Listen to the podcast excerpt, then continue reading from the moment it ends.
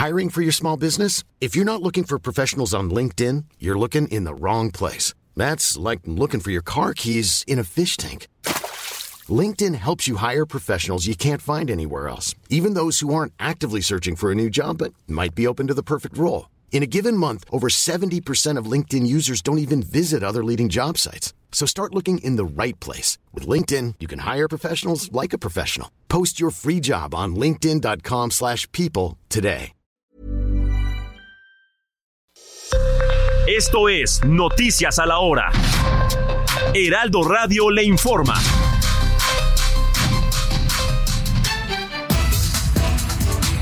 Una de la tarde en punto. El regreso a clases en la Ciudad de México y el resto del país para este ciclo escolar 2023-2024 será mañana lunes 28 de agosto para los estudiantes de preescolar, primaria y secundaria de escuelas públicas y privadas. Concluirá el 16 de junio de 2024. La Comisión Nacional del Agua da a conocer que la depresión tropical 10E intensificó su movimiento a la tormenta tropical Irwin, localizándose al oeste-suroeste de Cabo San Lucas en Baja California Sur. Elementos de la Guardia Civil, Secretaría de la Defensa Nacional y de la Guardia Nacional reforzaron las tareas en Tierra Caliente y Uruapan para garantizar la seguridad en Michoacán, luego de que presuntos integrantes del crimen organizado quemaran vehículos y tiendas OXO, además de haber realizado bloqueos carreteros. La planta armadora de autos Volkswagen de México, ubicada en Puebla, aplicará paros técnicos durante dos semanas en la línea de producción segmento 1 Jet ante ajustes en la producción. Con esta medida, los técnicos que estarán en paro a partir de este lunes y por lo menos hasta el 9 de septiembre podrán tomar vacaciones o se les pagará su salario al 80% en la primera semana y al 75% en la segunda. Vamos a conocer cómo está el dólar en este momento con Héctor Vieira. Adelante, Héctor. Así es, Moni, muy buenas tardes. Este domingo en el Aeropuerto Internacional de la Ciudad de México, para ser específico en las casas de cambio, el dólar se cotiza en 16 pesos con 32 centavos a la compra y 16 pesos con 77 centavos a la venta, mientras que el euro se encuentra en promedio en 17 pesos con 61 centavos a la compra y 18 pesos con 10 centavos a la venta para que tomen sus previsiones en las casas de cambio del aeropuerto capitalino. Muchas gracias. Seguimos pendientes, Moni. En el orbe, el equipo de campaña del expresidente norteamericano Donald Trump lanzó camisetas, tazas, calcomanías y conservadores de bebidas con la primera fotografía policial del exmandatario acompañada por la leyenda Never Surrender, pocas horas después de que se divulgara su imagen. En la semana se dio a conocer que el grupo Frontera será el encargado de amenizar la noche del 15 de septiembre en el Zócalo de la Ciudad de México. Que si me ven con otra en una disco solo es perdiendo el tiempo. Baby, pa' que te. Exactamente la una de la tarde con dos minutos, tiempo del centro de México. Que tenga buen provecho, disfrute de este domingo. Le saluda Mónica Reyes.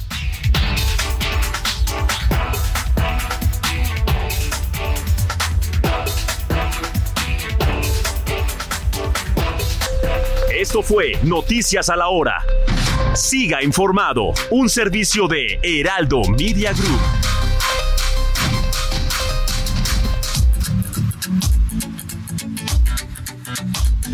GastroLab es un lugar donde cabemos todos. Aquí encontrarás historia, recetas, producto, materia prima, vinos y un sinfín de cosas que a todos interesa, ya que con cocina y vino se aprende en el camino. Déjate llevar por el chef Israel Arechiga a un mundo delicioso. GastroLab.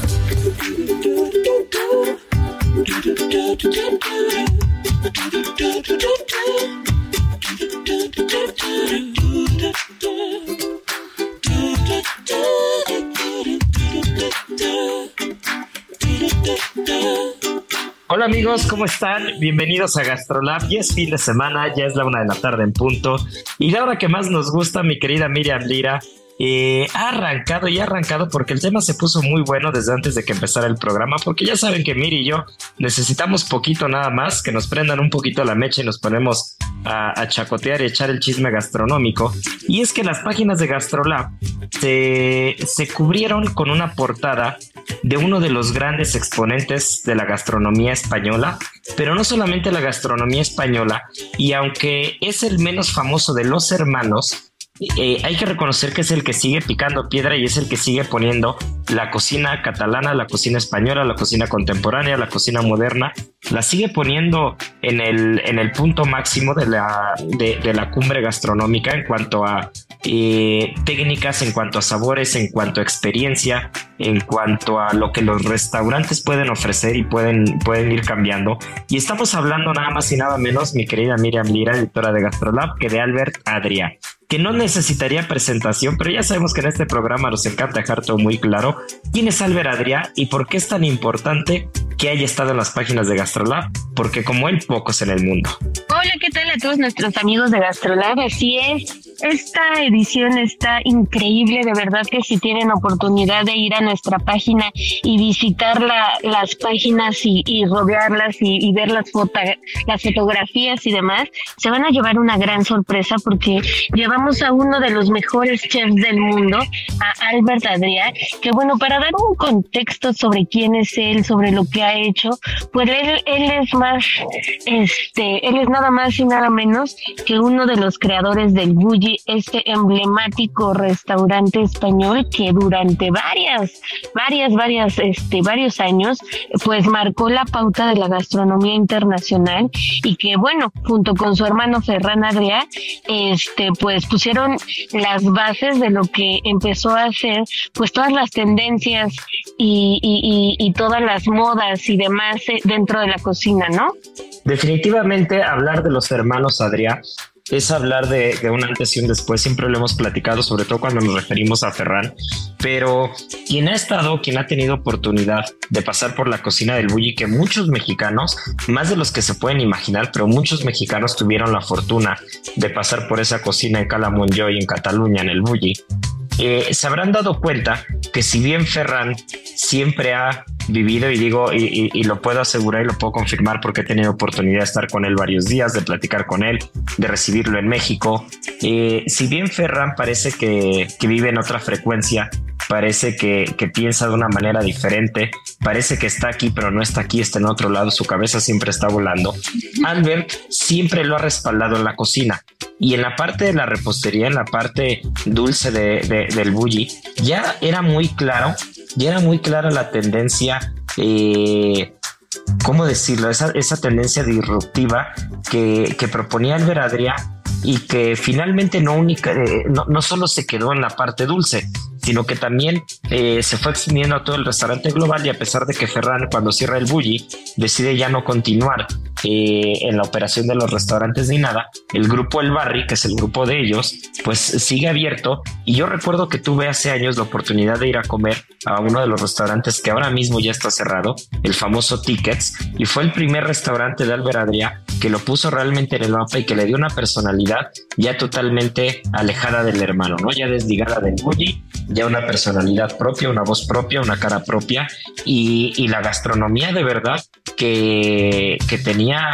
eh, yo lo recuerdo muy bien en, Tickets, tenía una presencia y tenía un sentido el restaurante y tenía una característica muy particular que era como si estuvieras en un circo o en una feria y, y no dejaba a nadie, no dejaba a nadie indiferente y por el contrario, creo que se llevó muchos aplausos durante muchos años. Después llegó la pandemia, a raíz de la pandemia cierra tickets, pero la, la cocina que practica Albert Adrià, la cocina de producto, la cocina de técnica y esa cocina en la que hace que en un solo plato se respete la materia prima, pero también la técnica y tengas una experiencia y te lleves un sentido diferente al momento de comer. Esa es una, esa es, esa es una mezcla que, que, con alguno de los Adrià puede ser infalible, ¿no? Y creo que es el caso con Albert. Completamente. Y fíjate que fue una entrevista súper, súper especial porque sí nos adentramos mucho en lo que es el cocinero, nos alejamos también un poco de la figura del Bulli que, bueno, durante años y años han pasado mucho tiempo y se sigue hablando de este restaurante, pero era muy importante para nosotros conocerlo en esta parte pues más personal, ¿no? Conocer cuáles son sus inspiraciones, sus razones, sus motivos y algo padrísimo que nos decía es que él como tú ya lo comentabas ahorita, ¿no? Él es chef y también es pastelero, pero que cuando él arrancó como Ferran ya tenía agarradísimo esta parte como más este salada, digamos, o, muy metido como en la parte más, eh, no quiero decir formal del restaurante, pero pues sí como en la partida pues salada, eh, pues él decidió echar toda la carne al asador pues a la parte dulce y es ahí cuando se empieza a profesionalizar eh, en, en, los postres, en los pasteles, en toda esta parte. Y pues bueno, algo muy curioso que nos criticaba es que él por ejemplo no come nada de dulce entonces dice, yo la verdad es que me volví un gran experto, pero durante muchísimos años me sentí un completo hipócrita porque yo no comía dulce, ¿no? O no soy una persona que come mucho dulce. Pero pues la misma necesidad de lo que queríamos en ese, en ese momento pues me llevó a, a descubrir nuevos sabores, nuevas formas de crear y pues me especialicé en la partida este, más, más, este, más dulce de los restaurantes o de ese restaurante muy en particular del Bulli y que siguió este, realizando con gran, gran éxito, pero nos pareció muy, muy interesante este, que pudiera compartirnos esta cuestión que pues que a él no le gusta para nada el dulce. Y, creo que es, es un hilo conductor que se, que se puede ir eh, escuchando y se puede ir leyendo en diferentes entrevistas con grandes cocineros. Eh, muchos de nosotros hemos decidido en algún momento pues decantarse por una o por otra por otra parte, ¿no? Son pocos los cocineros y la verdad yo siempre que conozco uno no sabes el respeto que, que, me, que me genera y, y, esa admiración que también me genera el, verlos, el conocerlos. Cuando, cuando te encuentras con alguien que domina por completo la cocina salada y la cocina dulce, porque son incluso dos tempos diferentes, son, son dos estructuras diferentes y son dos formas eh, completamente opuestas de trabajar. No quiere decir que no puedan, que no puedan congeniar en algún punto, que no se puedan encontrar, pero tú ves la cabeza, tú platicas con un repostero de tiempo completo, un pastelero de tiempo completo, y después platicas con un cocinero que ninguno de los dos eh, se mete en la otra disciplina, y te darás cuenta que la manera en la que estructura, la manera en la que en la que definen un plato, la manera en la que establecen el menú, la manera en la que trabajan, en la que ordenan su área, en la que hacen eh, la parte administrativa también eh, detrás de la cocina dulce o la cocina salada, es totalmente diferente, ¿no? Entonces, cuando eh, es como si usaras dos hemisferios diferentes del cerebro, ¿no? Entonces, cuando encuentras a alguien que domina las dos cosas, pues te encuentras con un cocinero muy completo, ¿no? Y creo que ese es el caso de Albert. Ahora, hablando del restaurante, del restaurante Enigma, que es donde, pues donde se enfoca realmente la entrevista. Yo tuve la fortuna de conocerlo cuando me lo mostraron, cuando me lo, cuando me lo enseñaron y me dieron un paseo dentro del restaurante de la cocina y sobre todo el I D que está en la parte de atrás del restaurante. Eh, estaban justo cerrados por vacaciones pero estaba cerrado a público, pero aún así el restaurante seguía con el equipo de cocina y el equipo creativo trabajando para establecer el nuevo menú.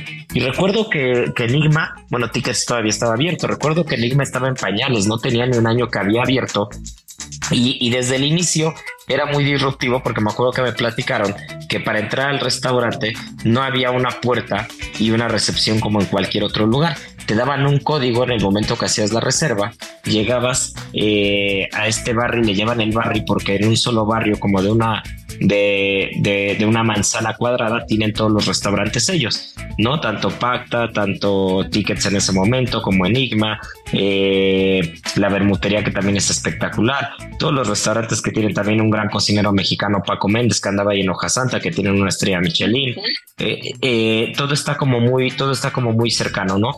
Y a diferencia del resto de los restaurantes en los que tú entrabas y había una recepción, ahí llegabas a un edificio, me acuerdo muy bien, metías el código y una vez que metías el código entrabas al edificio.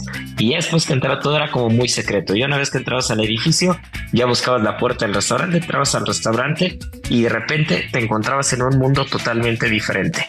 Que si le echaron ojo a, a las páginas de GastroLab, igual y no son las fotos principales, pero van a ver una foto pequeña de la cocina.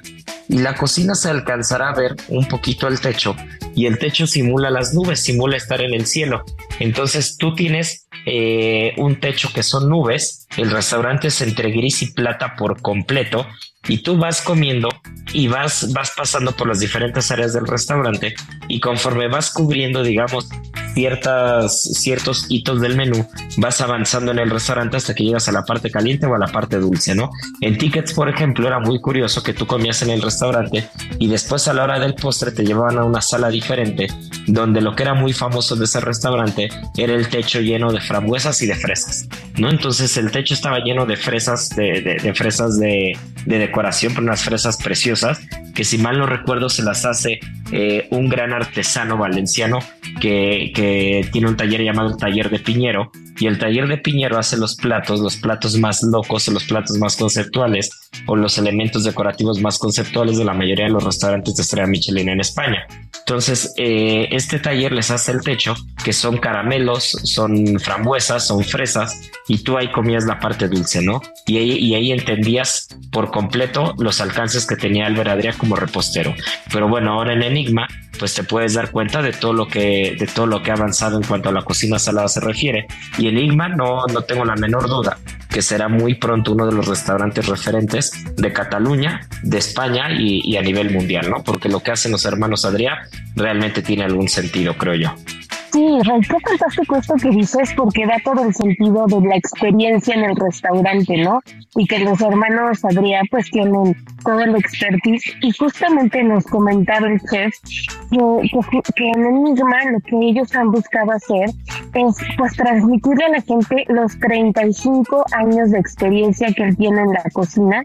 Él nos contaba que empezó a los 16, actualmente tiene 53 años pues que no es más que compartir el conocimiento que tiene, el bagaje que ha podido pues adquirir en sus viajes en España, con compañeros cocineros, con los mismos compañeros que tiene dentro del restaurante y pues bueno, que ahora mismo su principal función es transmitir tradición e innovación, ¿no? Y que todo vaya siempre en beneficio del producto. Y por eso nos contaba que pues bueno, la, la cocina no es más que, que ser que ser cambiante, que ser innovadora y pues no buscan encontrar el hilo negro, ¿no? Ahora mismo en este restaurante, sino hacerlo de una manera perfecta. Y otra cosa importantísima que nos decía y es que ya se siente cansado, digo, él tiene 53 años, yo diría que es todavía un chicuelo muy joven, pero el chef dice que ya está cansadísimo, que ya le quedan pocas fuerzas, lo cual nos sorprendió muchísimo cuando lo dijo, porque dijimos, ¿cómo? Pues 53 años son los nuevos 43, digamos, ¿no?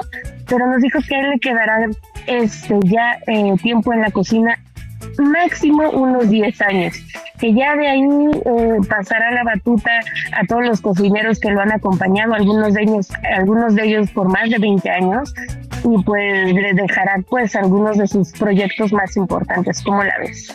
Mira, eh, el, el, el, tiempo en la cocina y en los restaurantes siempre lo he platicado, lo he platicado por ejemplo, por ejemplo con Alejandro, el jefe de sala en Serum Miami. Eh, el tiempo es relativo y, no aplica más en ningún otro lugar que en los servicios de los restaurantes. Y, cuando decimos que el tiempo es relativo es un minuto en sala, son 10 minutos en cocina y cuando en cocina te dicen el plato va a estar en 30 segundos, en sala se hace como media hora. Y, cuando platicas con gente que se ha dedicado mucho tiempo a la cocina, al servicio, a la sala, eh, puede tener 20, 30, 40, 50 años y siempre te vamos a decir que estamos cansados.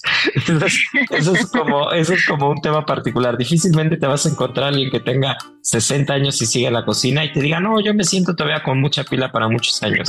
Eh, no, no es anormal, ¿eh? No es anormal encontrarte eh, a muchos cocineros, a mucha gente, sobre todo que está en los 50 que te dice, yo ya me quiero retirar pronto, ¿no? Incluso en los 40 y ha habido, ha habido mucha gente, ha habido mucha gente de muchos restaurantes conocidos, famosos, con estrella de las listas, que igual a los 35, 40, 45 cuelgan el mandil y dicen ya estuvo, ¿no? Porque muchos de nosotros empezamos muy jóvenes y la presión es, eh, yo, yo te puedo decir que los turnos y todo es el doble que si trabajaras en, en un empleo normal, ¿no? Porque para empezar trabajas de 6 a 7 días de la semana no cinco como en una oficina, no puedes salir temprano los viernes, no seis días de la semana como la mayoría de los trabajos. Eh, trabajas prácticamente los siete porque aunque no estés, sobre todo en los puestos altos, siempre lo hemos dicho, aunque no estés físicamente en el restaurante, el teléfono no para de sonar, porque si no es un cocinero es el cliente y si no es el proveedor, pero, pero siempre está sonando el teléfono a todas horas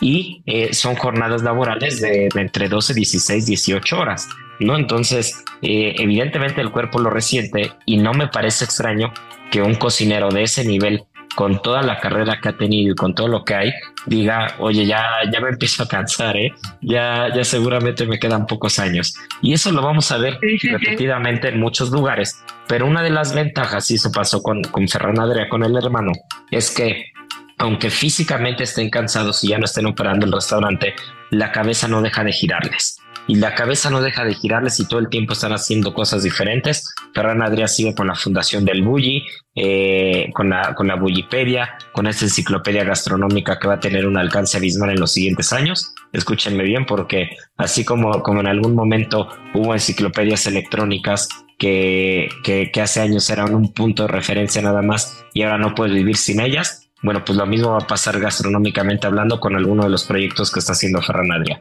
Y creo que Albert Adrià es de esos cocineros que aunque no esté físicamente en el restaurante, la cabeza le va a seguir girando y van a seguir sumando en el ramo gastronómico. Y bueno, pues ya nos quedan pocos minutos, mi querida Miri, pero no quería dejar de tocar uno de los puntos que más me gustaron de las páginas de Gastrolab de esta semana y fue la cocina prehispánica en Jalisco, porque la cocina prehispánica eh, es la base, es la base, es la piedra angular de la gastronomía mexicana, antes del sincretismo, antes del mestizaje, antes de todo. Y Jalisco es uno de los estados que tiene una influencia importantísima en la gastronomía, aunque a veces no se le dé el reconocimiento que tiene. Sí, mi querido Isra, tuvimos un texto espectacular.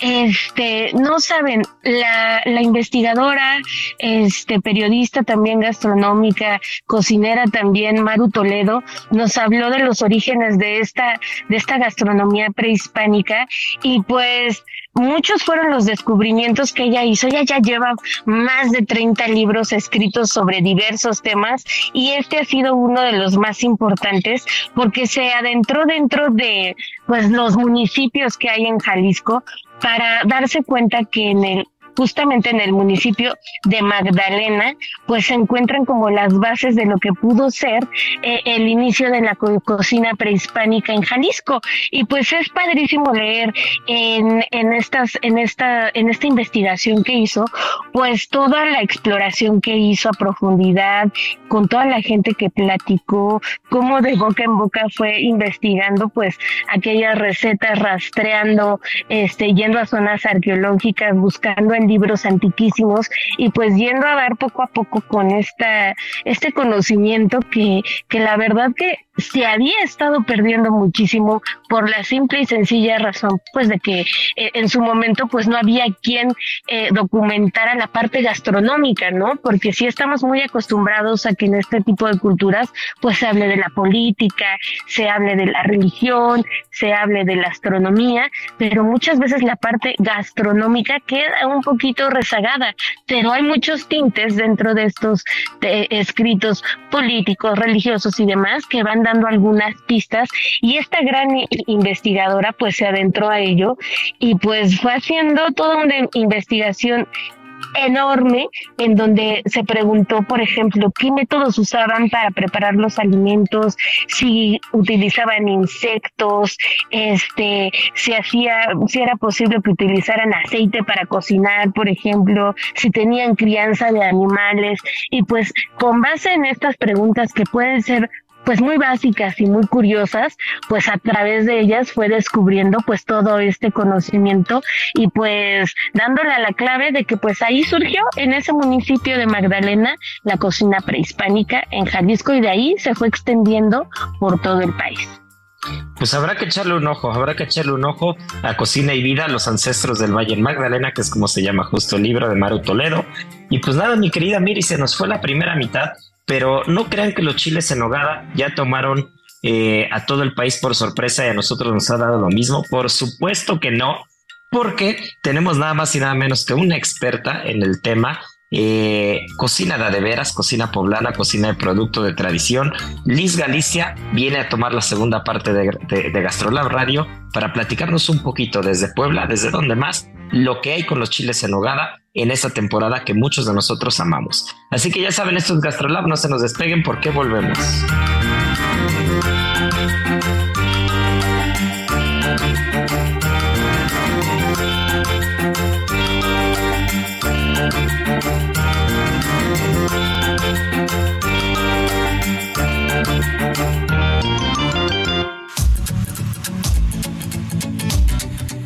Gastrolab, el lugar donde cabemos todos. Vamos a una pausa y regresamos.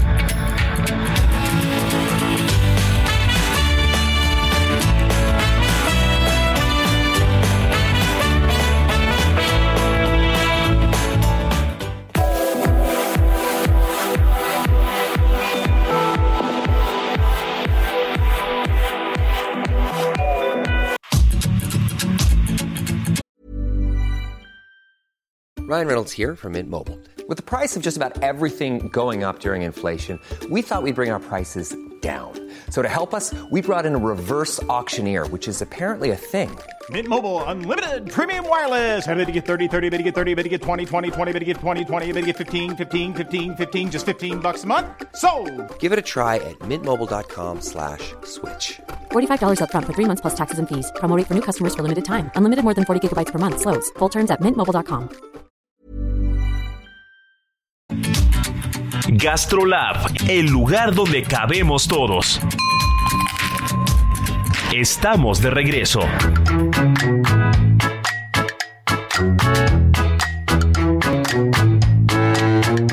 Bueno, pues ya estamos de vuelta y tal como se los platicamos acabando la primera mitad, tenemos eh, no solo a una invitada de lujo, sino a una referencia eh, total y absoluta en el tema de la cocina poblana, en el tema de la cocina mexicana, en los chiles en nogada, por supuesto, y, y qué mejor que Liz Galicia, cocinera poblana, poblana nacimiento, la mejor cocinera que hay en Puebla, con grandes proyectos, grandes restaurantes, una trayectoria impresionante. Qué mejor que ella para venirnos a platicar un poquito sobre esa temporada que pinta de color, eh, de color granate, de blanco, de verde, y los platos de talavera de la cocina poblana y la cocina mexicana, porque recordemos que el chile en nogada no solamente se vive en una parte del país, se vive en todo el país completo, se vive en otros países también. Hay muchos, muchas, hay muchas referencias a este plato. Y, bueno, pues mi querida Liz, muchas gracias por aceptar eh, el llamado de Miriam Lira. Gracias por aceptar eh, esta entrevista con nosotros en Gastrolab Radio.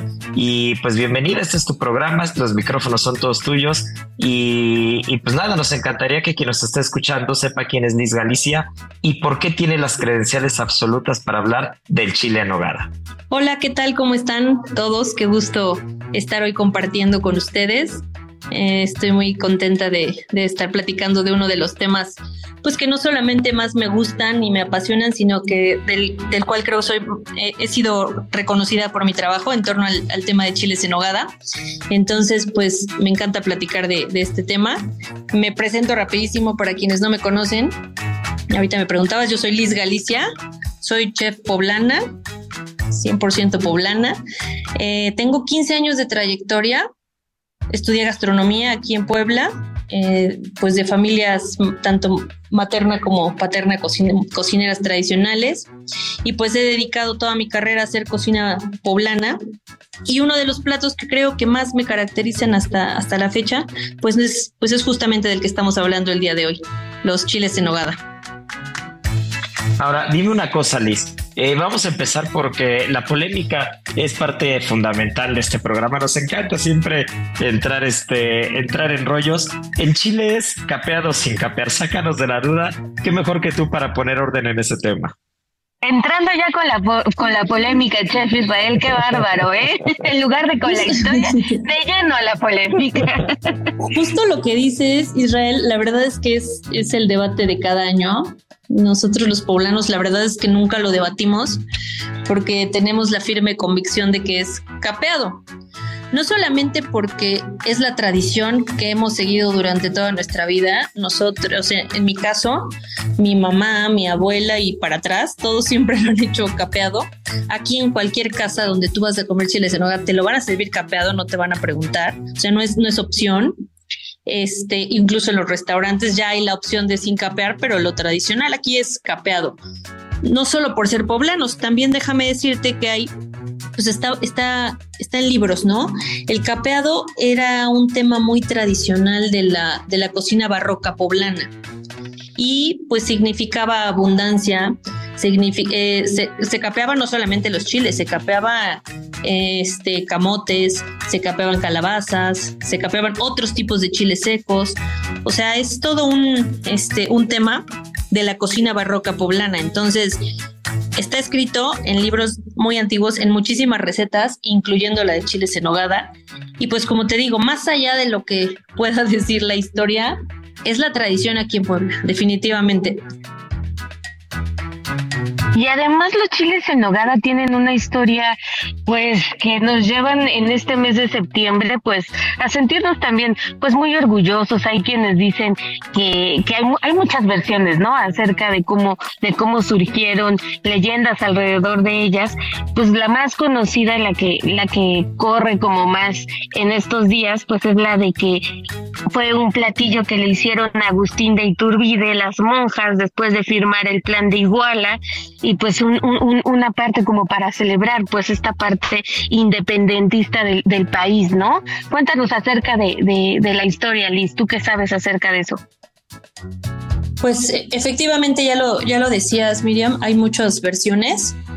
La más atinada o la que yo más este, tengo, eh, la que más creo o con la que más me apego, es sí fue para Agustín de Iturbide, muy pegado al tema de, la firma de los documentos de independencia, de los tratados de Córdoba, y fue los primeros días de agosto. Se, confunde un poco, algunos creen, o, algunas historias dicen que también tiene que ver con su cumpleaños, ¿no? Que, fue como que se juntó entre el, santo, perdón, el santo de, Agustín de Iturbide y también con lo de la independencia, pero eh, lo, que más sabemos, y sí hay algunos, algunos documentos que hablan de ello, es que él pasó por Puebla los primeros días de agosto. Y fue que las monjas hicieron este platillo para, pues para agasajarlo. fue una celebración, evidentemente. Le pusieron los colores de, de la bandera trigarante. Y es lo, lo que se hizo entonces, es pues lo más apegado a lo que, a lo que tenemos hoy en día, este, como chile en tradicional porque nos podemos ir un poco más atrás incluso y hay recetarios mucho más antiguos que hablan del, chile en nogada este y pues es bastante diferente a lo que a lo que hoy conocemos lo que tradicionalmente comemos el día de hoy y, este pues va más bastante más atrás. Pero como lo conocemos ahora sí está totalmente ligado a la independencia y Agustín de Iturbide. Yo tengo una duda, Ilis, que, vamos a aprovechar que estás aquí con nosotros para ir sacando todas las que tenemos alrededor del tema. ¿Cuáles son los ingredientes fundamentales que más allá de si, de si cada casa, cada familia, eh, cada región tiene una variante, su propia versión o su interpretación del chile en nogada, ¿cuáles son esos ingredientes que no pueden faltar sobre todo en el relleno, porque pues la nogada creo que está muy clara y el tema de la granada pues también es, es, fundamental, ¿no? Va junto con pegado. Pero, pero ¿qué hay con el relleno? ¿Qué ingredientes son los que de verdad eh, no pueden no estar sin importar la versión para pegarnos eh, lo más posible a lo que es un auténtico chile en nogada? Ok, mira, eh, de inicio, hay que recordar que los, la fruta que se utiliza para la preparación de los chiles en hogada únicamente se cosecha en Puebla. En ningún otro estado de la República hay. Entonces yo siempre digo, tiene que ser manzana, que la variedad es manzana panochera, la pera lechera, durazno criollo, son las tres frutas básicas del, del picadillo, pero siempre digo, tienen que ser las de la región para que sea pues lo original. Eso hay que sumarle lo que yo podría decir que no hay receta que no lleve, que es plátano macho, también lleva, La carne, que eso al final es de gusto, ya sea res, ya sea cerdo, ya sea mezclada. Y la, la base de la cocina mexicana, ya sabes, jitomate, ajo, cebolla para sazonar. Este, canela, clavo, y de ahí, pues bueno, hay quien le pone algunas frutas, frutos secos, frutas cristalizadas, piñón, pasas, este, pues cada quien le va dando su, su toque, como dices, que también creo que no son, no hay mucha diferencia entre la mayoría de los picadillos. Yo creo que casi todos siguen un poquito la misma línea. Son muy poquitos los ingredientes que llegan a variar, pero lo que no debe faltar son estas tres frutas de origen 100% poblano. Y en lugar de la citrón, ¿qué usas tú, por ejemplo, para compensar eso? Yo utilizo choconostle. El choconostle, eh, ya sabes que, bueno, les platico a, quienes no lo conocen, es una fruta del cactus, parecida a la tuna y a las pitayas, eh, pero es muy ácida. Entonces yo lo que hago es un dulce de choconostle que mezclo en el picadillo entonces no, le pongo los trocitos completos, lo mezclo en el picadillo, pero también podría llevar los trocitos este, picaditos previamente cocinados con, con piloncillo, con azúcar, canela y algunas otras, anís, para darle sabor y quitarle esa acidez tan, tan marcada que tiene el, el choconostle. Además es una fruta también de un cactus, lo, lo que podría, o en mi caso utilizo en lugar de la biznaga, que también viene del cactus. Oye, pues ese, ese tipo está bastante bueno. Sí, sí, sí, y, y súper rico sale con choconostle también, ¿no? O sea, porque mucha gente con el ánimo de seguir la receta original se mete con este tema de la citrón y pues nos metemos en muchos problemas, ¿no? Sí, ya no se utiliza y tampoco es indispensable, la verdad. ¿eh? Yo siempre digo que la fruta como tal, cuando está en su mejor momento de madurez, tiene un dulzor que no necesita que le agreguemos otras cosas. Por ejemplo, eh, cada en la temporada, bueno, en todos lados, pero nosotros en Puebla la arrancamos en julio, mediados de julio más o menos, entre mediados y finales. Y de ahí hasta septiembre se está, se está cosechando fruta. Entonces, durante todo ese tiempo, dos meses y medio aproximadamente, dos meses un poquito menos, eh, pues la fruta va teniendo diferente grado de madurez y por consecuencia de dulzor pero el momento que es pues, ya agosto, mediados, tiene el grado exacto, de ahí para todo septiembre ya tiene el grado exacto de dulzor, que realmente no necesita que se le añadan más cosas. Claro. Dicen algunos que hay como tres momentos en los que se deben probar los chiles en nogada. ¿Tú estás de acuerdo? Como muy al principio de la temporada, que la fruta está como más tiernita, a mediados y a finales como, digamos, para conocer como toda la maduración del chile, pero no sé cómo tú lo veas. Yo soy de la idea que se debe comer cuando la fruta ya esté madura. Incluso, pues hay que esperarnos, ¿no? De repente creo que año con año, este, el, el, los mismos eh, clientes y, nos empujan un poquito a los, a los cocineros y a los restaurantes a adelantar la temporada porque pues la esperan con muchas ansias, ¿no? Entonces, de repente eso nos empuja a empezar, a quererle empezar antes, pero pues todo tiene su tiempo, todo hay que, digo, al final la naturaleza nos dice cuándo y es muy importante que la respetemos. Está este dicho, seguramente lo han escuchado, de San Juan Cuaja y Santiago Raja, que se refiere a, cuando la nuez, a cuando la nuez ya está lista. Y eso es, bueno, San Juan es el 25, 24 de junio, perdón, y Santiago es el 25 de julio, que en teoría es cuando ya se rajan las nueces y empiezan a caer o se pueden empezar a cortar, que ya están maduras. Que bueno, ese es un dicho, ¿no? Y, y, y eso está hablando de, pues no sé cuándo lo habrán inventado, pero también de ahí viene un poquito lo del chile de tiempo. No sé si han escuchado que así le dicen el chile poblano de esta región. Claro, claro. Que, se refería de, tiempo de lluvias. Que obviamente, pues año con año y nuestro calentamiento global y las formas en que hemos este, tratado a nuestro planeta, pues han ido, han ido cambiando los tiempos y no están específicamente eh, apegados a estas fechas, pero bueno, se vuelven también este, aproximadas. Y creo, creo que, el chile nogada, Liz, tiene una ventaja en cuanto a temporalidad por, por la fruta, justo por lo que mencionas, ¿no? Por esta manzana panochera, por esta pera lechera, por este durazno criollo, que, que esa ventaja y de, la, de que la temporalidad está muy marcada evita que el chile se esté vendiendo todo el año, ¿no? Porque puede pasar lo que pasa con el pan de muerto, que de repente estás en julio y ya encuentras pan de muerto en todos lados. Y si bien es porque los ingredientes pues los puedes encontrar prácticamente todo el año, pues a veces la tradición o lo rico de la tradición es esperar, eh, esperar los tiempos para cada cosa, ir disfrutando la temporalidad, ir disfrutando eh, la temporada del chile de nogada y después del pan de muerto, después la rosca de reyes y los tamalitos y, o sea, como que, que esa espera eh, a, veces por esa vorágine en la que, en la que estamos sumergidos en las grandes ciudades y, con el trabajo y las camutizas en los restaurantes y todo, a veces no te das el tiempo y, ese tiempo, esa espera,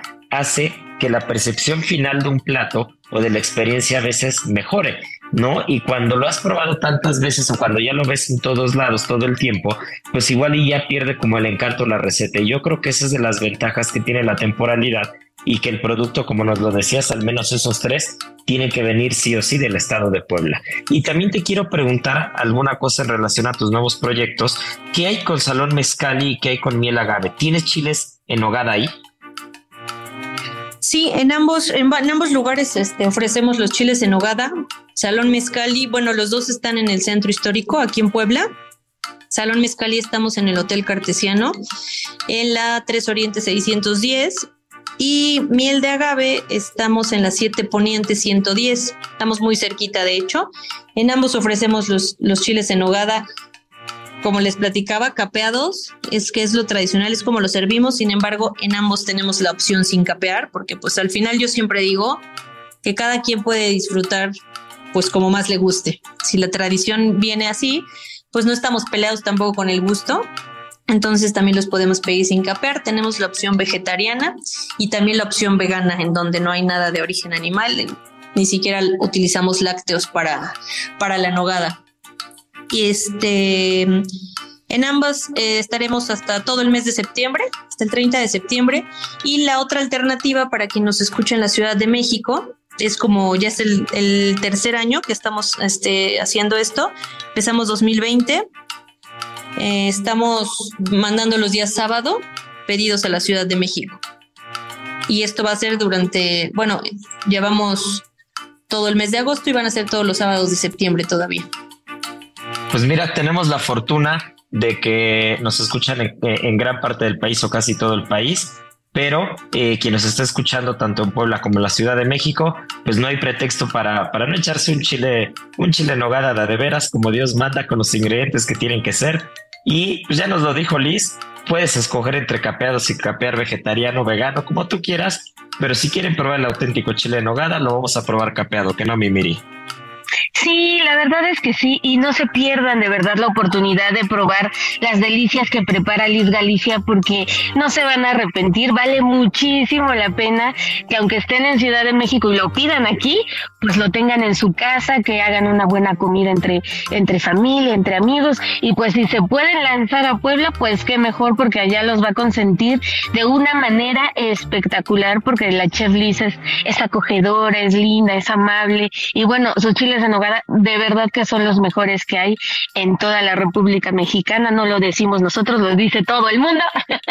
y pues a mí me gustaría hacerle una última pregunta a la chef y es ¿Quién te enseñó a hacer estos chiles en nogada? Y si tienes alguna historia ahí un poco este de cariño que que te apapache el corazón en torno a ellos. Mira, es una receta que se ha hecho en mi familia desde que yo recuerdo, tanto en casa de, mi abuela, la mamá de mi papá, como la mamá de mi, de, mi de mi mamá. Después mi mamá también los hacía con ellas, con ambas, tanto con las abuelas como la, con las mamás, y esto es algo que es muy familiar, que seguro muchos lo han vivido. Es este desde chiquitos los niños estar ayudando a pelar nuez para hacer la, la nogada. Entonces, de alguna manera, te involucras, ¿no? Es, es una cosa que involucra a la familia, es, es como una fiesta, ¿sabes? el preparar chiles en nogada, porque además cuando preparas en casa, no preparas pues para cuatro, ni para seis, ni para ocho, ¿no? Como, como cuando vas a un restaurante y comes cuatro personas. Normalmente cuando se hace chile en nogada es porque pues hay que hacer para toda la familia y para los vecinos y para los compadres y para, y para todos. Entonces, desde la preparación es una fiesta, la cual yo recuerdo desde casa de mi abuela, después en mi casa, eh, y actualmente pues lo hacemos en los restaurantes y todos participamos. La verdad no es un trabajo de una persona, es un trabajo pues muy elaborado en donde todos participamos que nos une como familia, como, como cocineros, como restaurante. Y, la verdad es que es muy bonito, yo tengo mucho ese recuerdo. Eh, para mí esta temporada significa una fiesta, de verdad. Eh, yo la disfruto muchísimo. Y, pues nada, ¿no? Invitarlos a que, como ya decían ustedes, pues que hagan un pedido si no están en Puebla, porque además también podemos mandar a otros estados de la República, o bien, pues si tienen la oportunidad, vénganse a probar, no hay como comer un chile en nogada en Puebla. Pues ya dijiste, mi querida Liz, ya dijiste, así será. Y pues nada, te queremos mandar un fuerte abrazo, un fuerte abrazo hasta Puebla. Eh, muchas felicidades por lo que llevas haciendo durante estos 15 años de trayectoria. Eh, producción nos acaba de confirmar que nos va a invitar a Puebla a todos muy pronto antes de que acabe la temporada. Eso. Muy bien, pues bravo. antes de que acabe la temporada de Chiles en Nogada. Y, pues nada, mi querida Liz, gracias por, por aceptar esta entrevista. Eh, te dejamos porque sabemos que, que, andas corriendo, que tienes mucho que hacer fin de semana, pero bueno, gracias por, por estar con nosotros en Gastrolab. Y eh, pues no sé si quieras dar un último, eh, una, una, una despedida a quien nos está escuchando y una última invitación para que te vayan a ver. Muchas gracias a todos los que nos están escuchando. Gracias Miriam, gracias Isra por el, por el tiempo, por permitirme compartir un poquito de lo que estamos haciendo aquí. Les voy a nada más a compartir un, un teléfono en donde pueden hacer los pedidos o donde les pueden dar más información de lo que hemos platicado en torno a, a la venta de chiles tanto en Puebla como en la Ciudad de México que es 2224 96 78 75. Ahí les pueden dar cualquier información o incluso tomar pedidos. Y pues eh, también les dejo mi, Instagram para que pues me sigan o bien también este, puedan tener cualquier tipo de información acerca de lo que estamos haciendo tanto en Salón Mezcali como en Miel de Agave. Está muy fácil, es arroba Liz con Z guion bajo Galicia. Y pues gracias nuevamente, los esperamos en Puebla. Pues ya estamos, así será. Muchas gracias, Liz. Y pues nada, mi querida Miri, nosotros nos esperamos tantito porque tenemos la adivinanza de la semana y ya se nos fue el programa, pero como, como una agüita de Jamaica para acompañar un buen chile en nogada. gracias, Liz. Gracias, hasta Muchas gracias, chef. Cuídate mucho, besitos. Bye. Nos damos un abrazo. Gracias. Bye, bye, abrazos. Bye. Si deseas comer más sano, pero no sabes por dónde empezar, comienza preparando unas cups de claras con verduras, ya que al incluir calabaza aportarás a tu organismo gran cantidad de antioxidantes y betacarotenos, perfectos para mejorar tu salud ocular. Y las claras de huevo te ayudarán a obtener un gran aporte de vitaminas y minerales. Aprende a preparar esta receta fácil y saludable en las redes sociales de GastroLab en Adicción Saludable, porque la comida rica no tiene que ser aburrida. Pues ya estamos, mi querida Miri. Producción se puso, ahora sí que se puso la del Puebla. Y, pues nos, nos, llevará, nos llevarán a echar chilitos en hogada.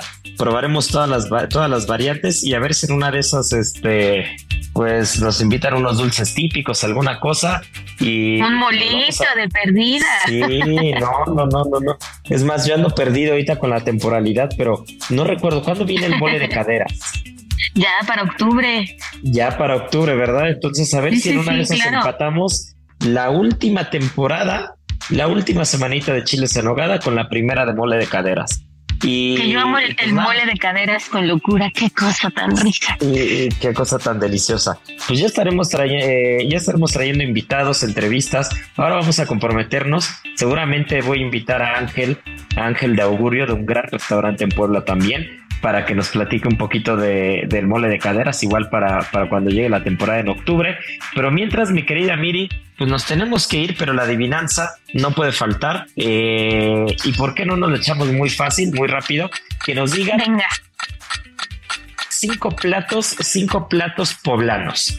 Cinco platos 100% poblanos, pero ojo, no pueden decir ni mole de caderas ni chiles en hogar, porque eso ya lo dijimos. Y no me vayan a salir con que mole poblano, así de mole, poblano, sí, otro, otro. esos tres no, esos tres no, pero que nos digan tres platos o bebidas 100%, pobla, 100 poblanos. Ya saben, arroba Israel Arechiga, arroba Israel A-R-E-T-X-I-G-A. Y bueno, pues mi querida Miriam Lira, producción, todo mundo en Gastrolab Radio estamos encantados de estar un fin de semana más con ustedes. Gracias por escucharnos y ya saben que tripa vacía.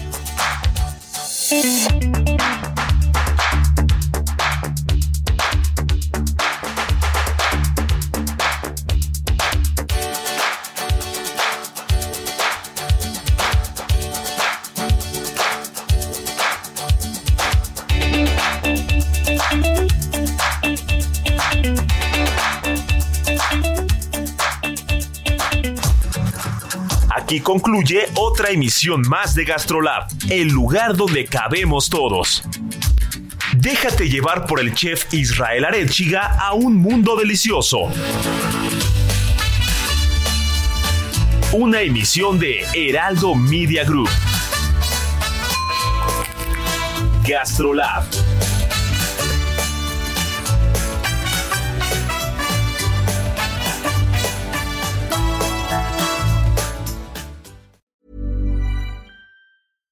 Catch yourself eating the same flavorless dinner three days in a row? Dreaming of something better? Well, HelloFresh is your guilt-free dream come true, baby. It's me, Kiki Palmer. Let's wake up those taste buds with hot, juicy pecan-crusted chicken or garlic butter shrimp scampi. Mm. Hello Fresh. Stop dreaming of all the delicious possibilities and dig in at HelloFresh.com. Let's get this dinner party started.